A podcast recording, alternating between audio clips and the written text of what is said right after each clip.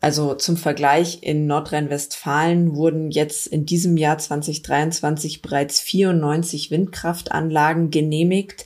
In Bayern sind es zwei. Und gleichzeitig wurden zwei Windkraftanlagen auch zurückgebaut. Das heißt, wir haben dieses Jahr genau null neue Windkraftanlagen. Zukunftsschmiede, der Wahlkampf-Podcast mit Julia Post. Hallo und ganz herzlich willkommen zur mittlerweile siebten Folge der Zukunftsschmiede, dem Wahlkampf- und Politik-Podcast mit Julia Post. Mein Name ist Doro und wie immer sprechen wir hier und heute über alles, was uns rund um die bayerischen Landtagswahlen im Oktober hier in Bayern beschäftigt. Und nachdem wir das letzte Mal über das Thema Demokratie gesprochen haben, wollen wir uns heute in Anlehnung daran mit dem Thema Energiewende beschäftigen. Dafür hat sich Julia diesmal in unserem Spotlight mit der Energieexpertin Sophia Kraft unterhalten. Sie ist ehemalige Grünen Stadträtin aus Leipzig und erklärt uns die wichtigsten Eckpunkte rund um die Energiewende. Wo bewegen wir uns da momentan in Deutschland? Was ist der Status quo? Und warum brauchen wir ausgerechnet hier in Bayern ein Überholmanöver, um überhaupt am Ball bleiben zu können? Aber wie immer starten wir auch diesmal mit unserem Wahlkampftagebuch.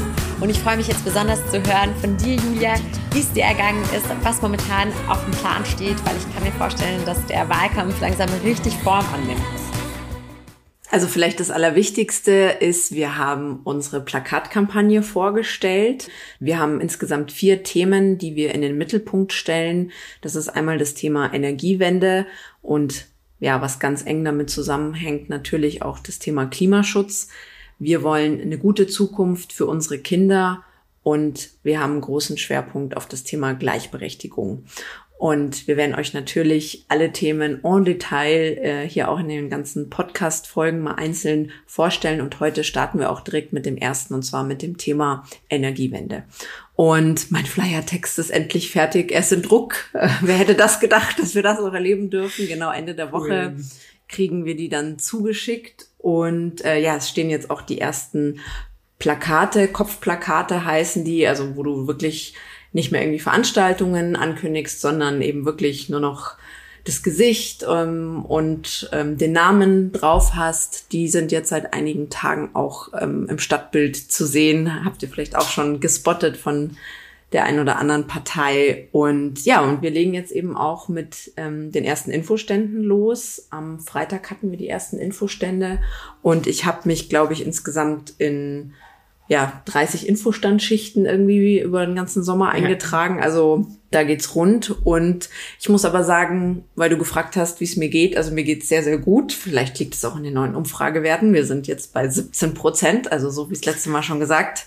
Die Richtung stimmt aus meiner ähm, Perspektive. Und ähm, ja, und ansonsten muss ich aber sagen, es ist sehr, sehr warm. Ja, ja das ähm, macht sich auf jeden Fall bemerkbar. Ich meine, wir sitzen hier gerade auch und fächern uns Luft zu. Ähm, ja, wo bei anderen dann jetzt die Ferienzeit losgeht, geht eben bei dir die Wahlkampfzeit los. Aber ich habe gesehen in einer Story, es tut sich was in München, auch in dem Zusammenhang. Es kommen nämlich ein paar Trinkwasserbrunnen. Ja, was nicht damit genau. Genau.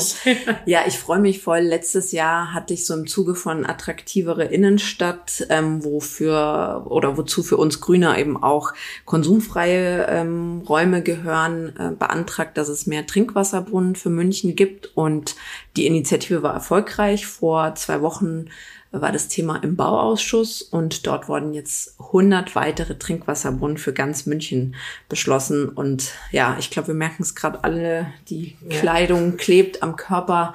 Es ist unfassbar warm, heiß und ähm, ich finde zwischendurch fällt es echt schwer, meinen klaren Gedanken zu ja. fassen und sich noch auf die Arbeit zu konzentrieren.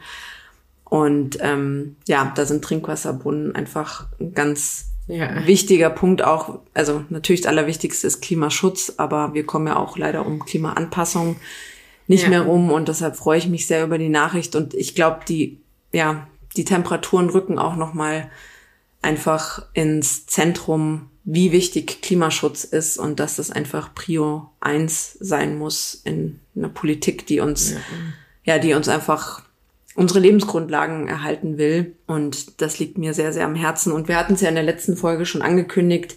Wir wollen einfach nochmal über das Thema Energie und Wärme sprechen, denn das sind einfach zwei ganz, ganz große und wichtige Hebel, um eben auch Klimaschutz zu realisieren und gegen die Klimakrise zu kämpfen.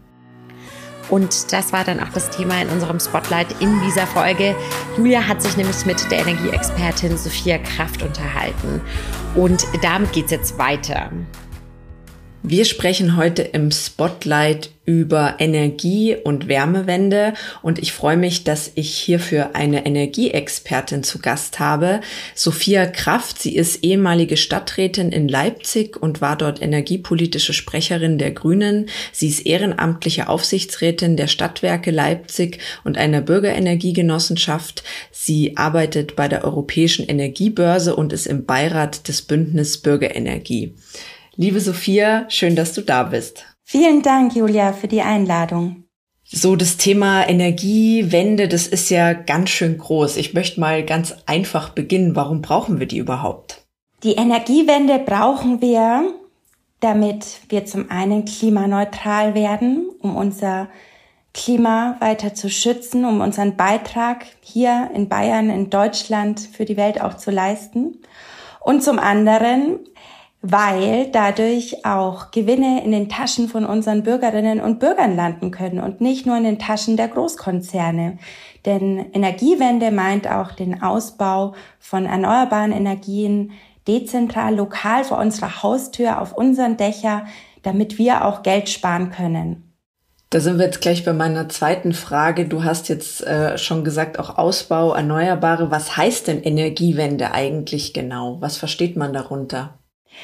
Energiewende heißt zwei Punkte. Zum einen, dass wir unsere CO2-Emissionen komplett auf Null reduzieren. Da haben wir Zwischenziele. Bis 2030 beispielsweise wollen wir unsere Emissionen zu 65 Prozent gegenüber 1990 absenken. Und zum anderen heißt es, dass wir erneuerbare Energien ausbauen. Da stehen wir jetzt schon ganz gut da. 2022, also im letzten Jahr, war der Anteil an unserem Bruttostromverbrauch von erneuerbaren Energien bei 46,2 Prozent. Das ist schon einiges. Und das wollen wir bis 2030, das ist das nächste Ziel, ähm, bis zu 80 Prozent ausbauen, um dann irgendwann bei den 100 Prozent zu landen.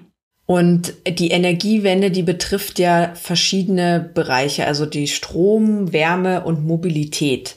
Und ähm, was, was müssen wir denn dafür tun, damit die Energiewende zum Erfolg wird? Also du hast jetzt schon den Ausbau von den Erneuerbaren genannt. Ähm, was braucht's noch dafür ganz konkret?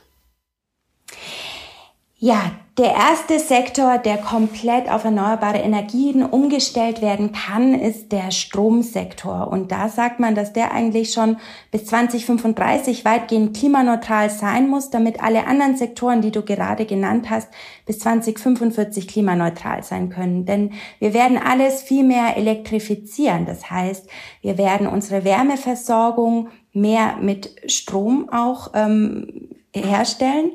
Ähm, aber auch im Verkehr werden wir weggehen von ähm, Motoren hin zu E-Mobilität, also nicht mehr auf Benzin, Diesel, sondern auf E-Mobilität gehen. Und dafür brauchen wir viel, viel mehr Strom. Und da ist ja dann ähm, auch Punkte, dass wir eben auch entsprechende Leitungen und vor allem auch die Speicher brauchen, richtig? Ganz genau. Also unser Stromnetz ist noch nicht so ausgebaut, dass wir den ganzen Strom, den wir jetzt produzieren werden über erneuerbare Energieanlagen, auch dahin bringen können, wo er gebraucht wird. Wir sehen das gerade in Bayern, dass wir viele Abschaltungen auch haben, wenn einfach zu viel Strom im Netz ist und die Netze dann überlastet sind, dann werden diese Anlagen abgeregelt. Und das ist schade, weil da einfach Strom verloren geht. Aber im Moment gibt es da auch viele Diskussionen im Bundeswirtschaftsministerium. Da gibt es eine neue Plattform, die heißt Plattform Klimaneutrales Stromsystem. Und da wird über neue Möglichkeiten nachgedacht, dass man solche Strommengen auch nutzen kann. Beispielsweise über Flexibilitätsmärkte oder ähm, über Anreize, dass die Netzentgelte dynamisiert werden und dadurch ein Anreiz geschaffen wird, wenn so viel Strom im Netz ist, dass dieser dann auch zusätzlich abgenommen wird, beispielsweise durch ein Kühlhaus, was sehr flexibel den Strom aufnehmen kann oder runterregeln kann. Was zählt eigentlich alles zu den erneuerbaren Energien? Also Sonne, Wind kennt man vielleicht. Was gibt's noch? Es gibt ganz viel und ähm, ein großes Potenzial habt ihr auch in München, nämlich die Geothermie, also die Wärme, die in unserer Erde lagert. Da spricht man von tiefen Geothermie, aber auch bodennaher Geothermie. Beispielsweise ein Freund von mir hier in Leipzig hat in seinem Mehrfamilienhaus jetzt auch ähm, Löcher gebohrt, um die bodennahe Geothermie auch zu nutzen. Also da ist vieles möglich. Es gibt aber auch ähm, Abwasserwärme, die man nutzen kann. Unsere Kanalsysteme sollten überall überprüft werden, ob man dort die Abwasserwärme nutzen kann. Hier in Leipzig haben wir beispielsweise aber auch die großen ehemaligen Baggerseen. Da kann man auch Seethermie nutzen. Es gibt ganz, ganz viele innovative Ideen. Äh, aber meistens ist es teuer, dass Energieversorger die wirklich nutzen, weil sie noch nicht in der Größenordnung zur Verfügung stehen. Aber jetzt ist die Zeit da, dass wir losgehen, diese Ideen einsammeln, alles überprüfen und dann auch anwenden. Und ähm, welche erneuerbaren Energien eignen sich denn hier ja in Deutschland und vielleicht auch speziell in Bayern? In Bayern lohnt sich auf jeden Fall aufgrund der geologischen Situation die Geothermie.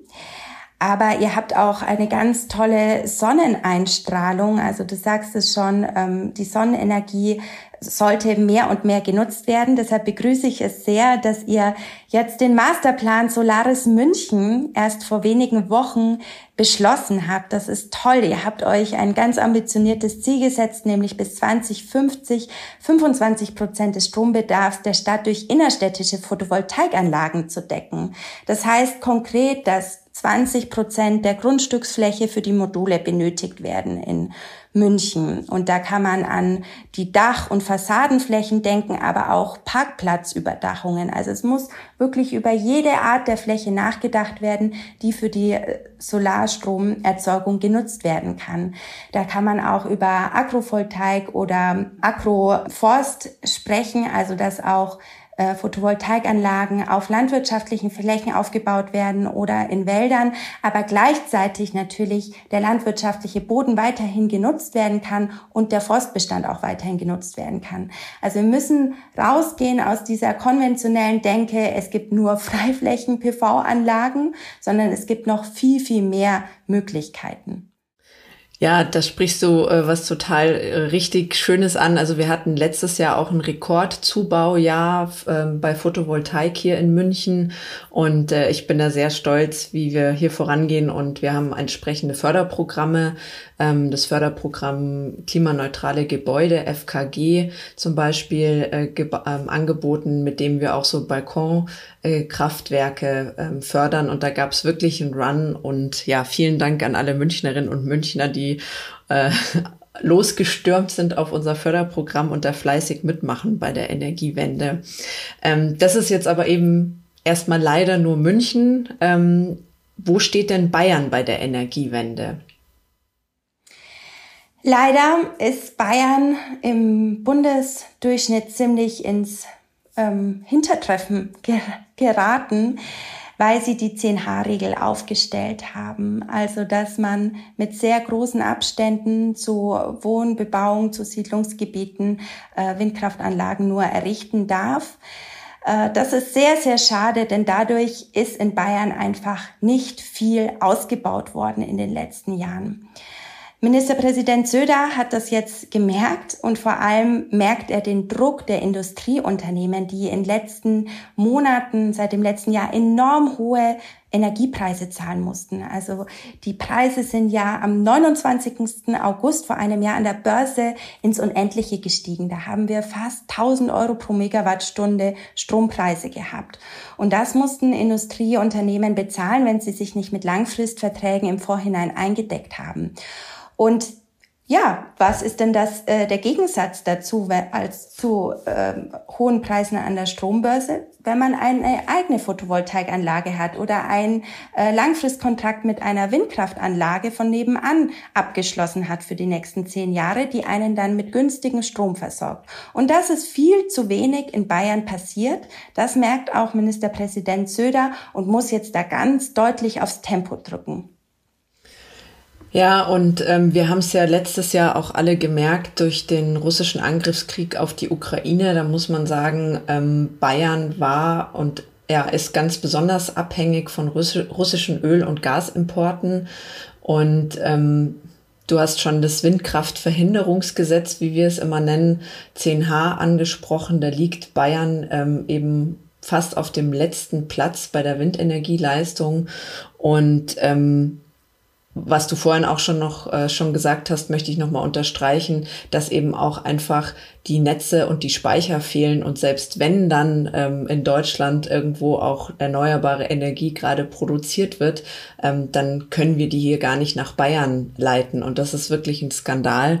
Und was du gesagt hast, ähm, das ist natürlich aus Klimaschutzgründen brauchen wir die Energiewende. Wir brauchen es auch für unsere Unabhängigkeit, ähm, Stichwort Russland, aber eben auch, es wird ein Wettbewerbsnachteil, den wir hier haben. Wir haben einen Standortnachteil in Bayern dadurch und das ja, sind alles Punkte, die machen mir ganz große Sorge und ich glaube, da sieht man schon, was in Bayern jetzt eben auch ganz konkret zu tun ist, dass wir eben Windenergie ausbauen, Solarpflicht machen ähm, und eben für Netzausbau und Speicherausbau sorgen.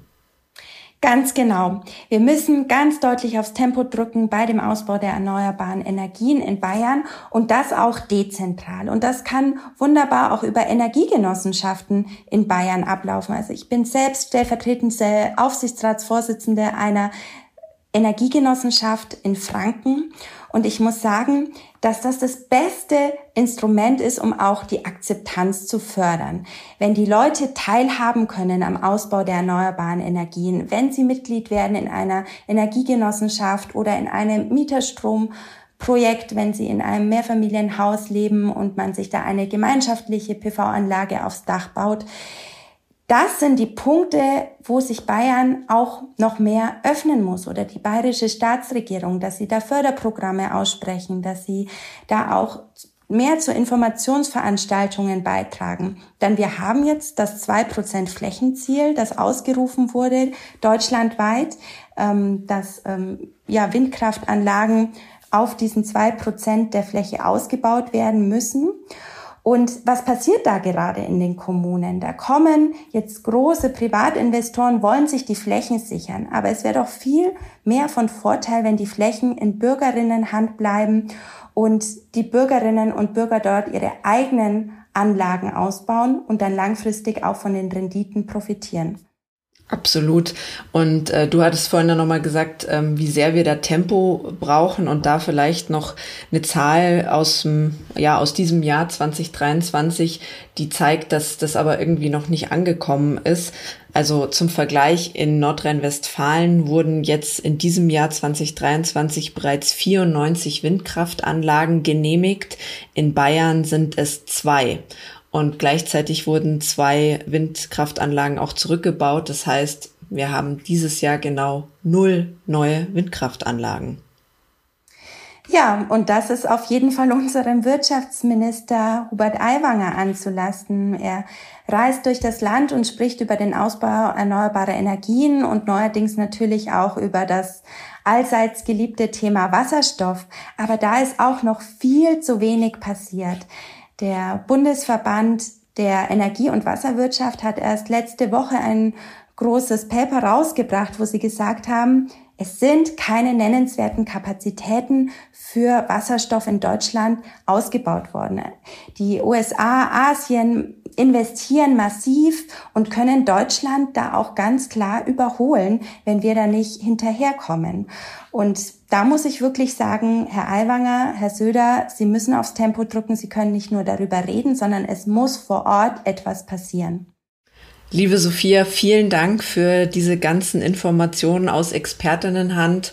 Und genau, wir wollen hier in Bayern aufs Tempo drücken. Vielen Dank. Vielen Dank und viel Erfolg für die bayerische Wahl. Wir Grünen in Bayern, wir wollen 100% billige Energie aus Sonne, Wind und Wasser. Und was wir dafür ganz konkret tun wollen, was in unserem Regierungsprogramm steht, das stelle ich dir jetzt hier wieder in wenigen Minuten vor. Wir wollen die bayerischen Wasserkraftwerke zurückkaufen in Bürgerinnenhand. Wir haben es gerade gehört, wir brauchen dringend mehr Windkraft. Dafür wollen wir die 10H-Regel komplett abschaffen. Wir wollen außerdem zwei Prozent der Landesfläche des Freistaats Bayern ausweisen als Vorrangfläche für die Windenergie und das schon im nächsten Jahr 2024. Dafür wollen wir außerdem auch die Genehmigungsverfahren beschleunigen, damit eine Windkraftanlage dann da auch super schnell aufgestellt werden kann. Wir wollen eine Solarpflicht auf Neubauten und wir wollen die Kommunen bei der Wärmewende mit Planungen unterstützen, aber auch bei der Finanzierung von Geothermiebohrungen.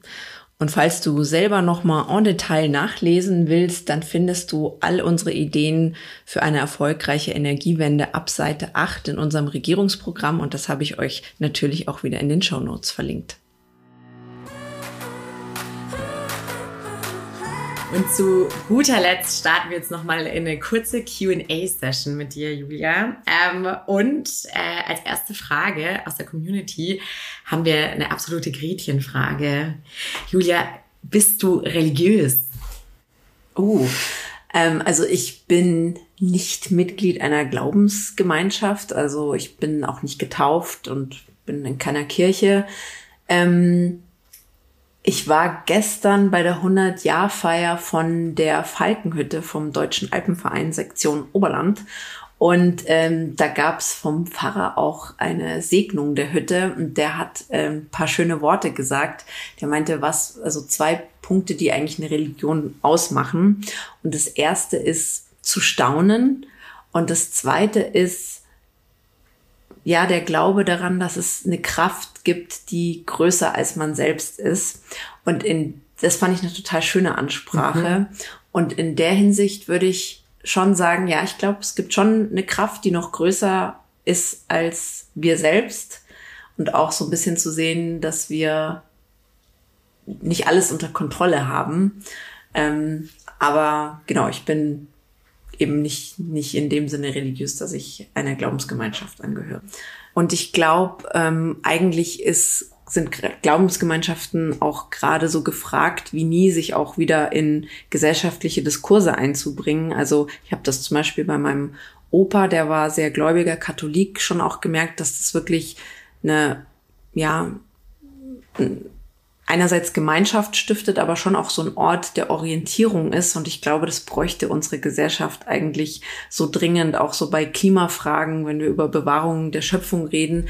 Ich glaube, dass die Kirche dann sehr wichtiger Player sein könnte und wo ich mir eigentlich auch wünsche, dass, wünschte, dass da wieder mehr Orientierung stiftendes Element auch ist. Also es kann ja auch so ein Ort sein, wo einfach so viele unterschiedliche Menschen zusammenkommen. Und manchmal habe ich so das Gefühl, auch wenn ich das selber bei mir in der Familie nicht erlebt habe, dass uns das aber als Gesellschaft wirklich fehlt. So Räume, wo wir wieder alle zusammenkommen. Und von daher würde ich mir sehr wünschen, dass, dass das wieder so ein Ort wird, der auch so eine, eine Bindung und eine Orientierung stiftet für ganz, ganz viele Menschen. Und die zweite Frage wäre, äh, Julia, was ist dein absoluter äh, Guilty Pleasure? okay, krasser Gegensatz. Ich wollte gerade sagen. Ähm, das kam wahrscheinlich von unterschiedlichen Leuten. Ja. Ähm, ich gucke gerne das perfekte Dinner. Uh. Jetzt ist es raus. Und kannst du auch sagen, was du daran so magst? Also ich bin natürlich als äh, gelernte Hotelfachfrau habe ich ganz viel, äh, bin ich Foodlover und finde es natürlich spannend und die verschiedenen Menüs und so. Und ja, gucke ich dann, wenn wir mal einen Abend zu Hause sind, dann gucken mein Mann und ich das gerne.